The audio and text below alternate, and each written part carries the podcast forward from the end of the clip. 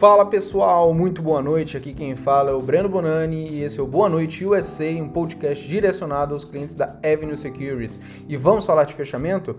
As ações fecharam em baixa nesta quarta-feira após o Fed, Banco Central Americano, dar uma perspectiva mais sombria em relação à economia. Isso acabou por frustrar o entusiasmo em torno das valorizações que estava acontecendo no dia. E detalhe que durante o dia de hoje o S&P 500 ele até chegou a bater outro recorde de máxima no intradiário, não recorde de máxima histórica.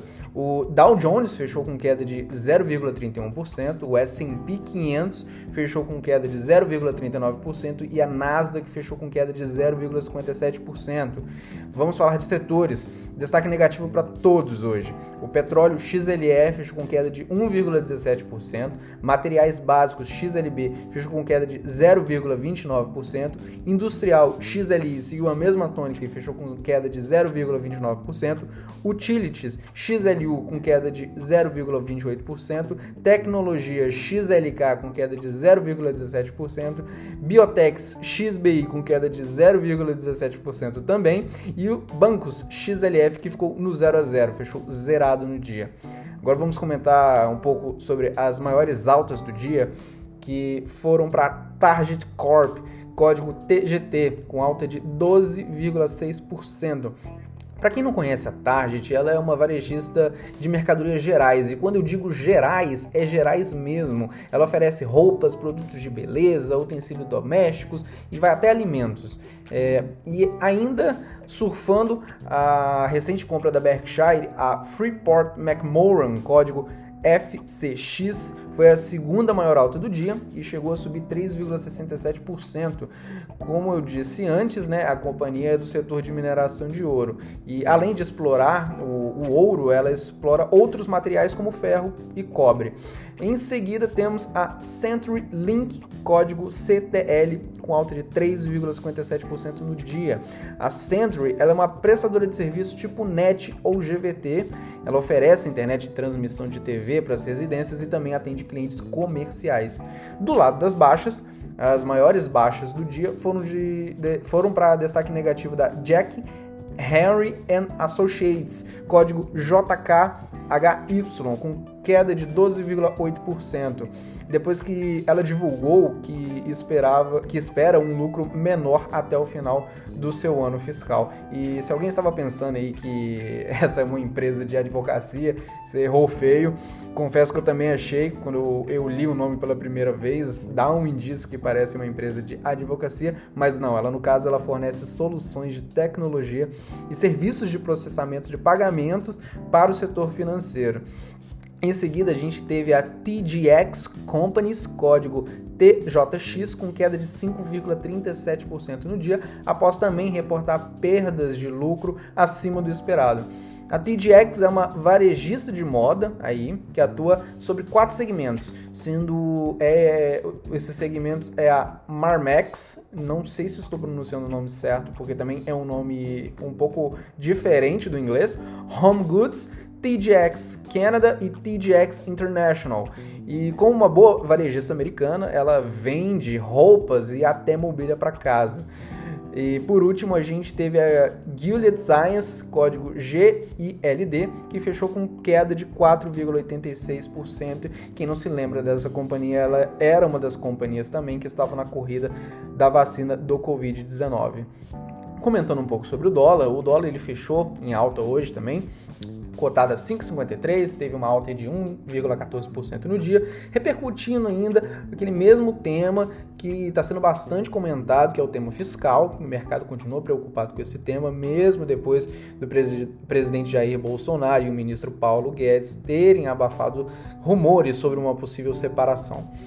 Agora, falando de destaques do dia e de algumas empresas, mas antes de falar de empresas, comentar um pouco do que azedou o mercado no fechamento. Quando o mercado estava quase fechando, eis que sai a ata de reunião do Fed, do Banco Central Americano, e como todo mundo viu, né, a reação dos principais índices americanos não foi lá como o mercado esperava.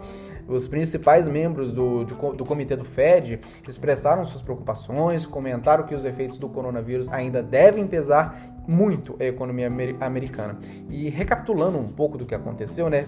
No dia 29 de julho, a gente teve o Fed mantendo as taxas de juros inalteradas e perto de zero ainda. Foi praticamente unânime e todos os membros a necessidade de um, um, novo apoio fiscal e eles deixaram claro na ata que ainda são necessários mais estímulos, o que acabou pesando também em cima dos índices, uma vez que o Congresso americano não conseguiu chegar em nenhuma solução em cima disso nas semanas anteriores, né?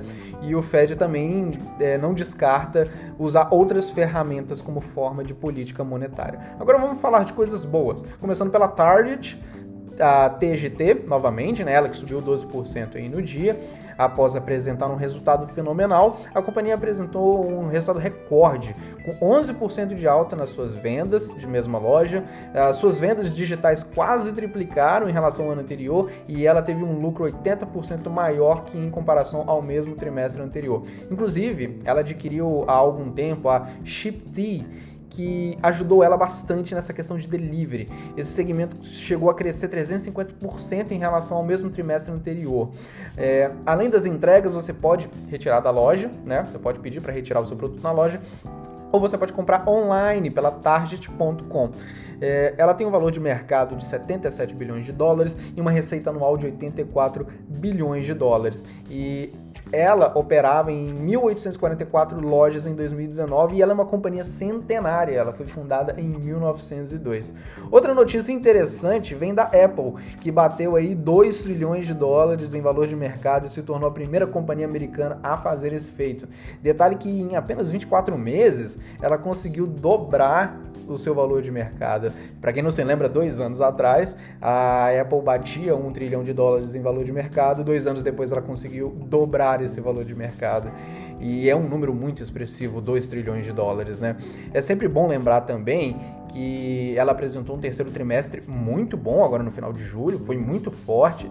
Ela teve uma receita de quase 60 bilhões de dólares, um crescimento de dois dígitos em cima de seus produtos e seus serviços, né? Com isolamento social, muitas pessoas tendo que se adaptar ao home office, ela viu sua linha de computadores explodir no bom sentido, hein, pessoal? é, com um aumento significativo de vendas do MacBook e do iMacs, dos iMacs. É, agora um detalhe interessante também que vem acontecendo, que muitas pessoas estão vendo é, essa empresa, a Apple, não mais como uma fabricante de hardware, mas sim como uma fabricante de software, como uma empresa de software. É, se foi o iPhone que levou a Apple a atingir um trilhão de dólares em valor de mercado, com certeza essa parte de serviços ajudou a chegar nos 2 trilhões e pode ser o principal pilar para ela é, se apoiar nos próximos anos.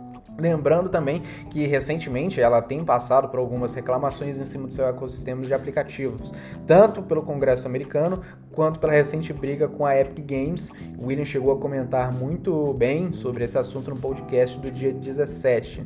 É, mais o que? Mais o que? Assim, Nvidia o código NVDA. É, a NVIDIA, que é uma empresa que fabrica chips né, para computadores. Ela divulgou o seu resultado enquanto estava gravando o podcast e pela primeira vez o segmento de data center da Nvidia superou o segmento de jogos. Ela fez uma aquisição recente da Mellanox que ajudou os, nos resultados dessa parte de data center. É, o resultado pareceu bom, o lucro veio em 2,18 dólares por ação, bateu a expectativa dos analistas, assim como a receita, que encerrou em 3,87 bilhões de dólares, que também superou as expectativas dos analistas, e as receitas gerais da companhia chegaram a crescer 50% no ano contra ano. É, e olha que interessante, só a parte de games da empresa gerou uma receita de 1,65 bilhão de dólares. Teve uma alta aí de 26% no ano contra ano também. Só que os holofotes ficaram para os data centers, como eu tinha comentado agora anteriormente, que entregaram 1,75 bilhão de dólares e cresceram 167%, é um crescimento muito forte, muito expressivo. Essa parte de data center ela vai ficando cada vez mais interessante também para a Nvidia porque além dela vender unidades de processamento e de processamento gráfico para outras companhias e essas companhias usam é, esses processadores, essa parte do data center da Nvidia para inteligência artificial, machine learning e outros tipos de, de negócios voltados para tecnologia, ela acaba também é, diversificando a receita dela, né? É, além do, do, desse segmento voltado para inteligência artificial e machine learning, ela também atende o segmento de nuvem, que é cada vez mais expressivo, é cada vez mais tendo investimentos é, intensificados né, nesse segmento. E como eu falei mais uma vez, ela diversifica sua receita, ela não fica dependente do setor de games. Suas ações subiram 106% desde o início do ano, enquanto o S&P 500 subiu apenas 4%. É, galera, essa temporada está sendo um vexame para muitos analistas, é erro atrás de erro é, em cima das estimativas. É, por fim, Fiquem ligados amanhã, do lado das companhias, tem resultado da Alibaba, do código BABA, BABA, e da Keysight Technologies, o código KEYS. E do lado da agenda, a gente tem pedidos de seguro-desemprego dos Estados Unidos. Bom, eu vou ficando por aqui, desejo a todos uma ótima noite e até mais.